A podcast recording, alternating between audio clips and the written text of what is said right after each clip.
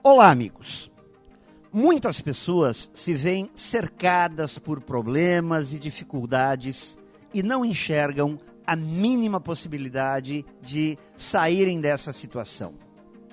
As reclamações e os queixumes parecem fazer parte do seu discurso corrente.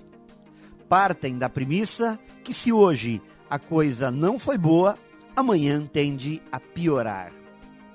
Estão presas no fato de que a mente humana se foca muito rapidamente nos problemas, mas tem pouca habilidade para pensar soluções. Bem, se isso que eu acabei de dizer fosse uma verdade absoluta, ou seja, se todos estivéssemos vivendo, sendo e fazendo assim, provavelmente ainda estaríamos vivendo em cavernas e não usaríamos coisas como o fogo ou a roda.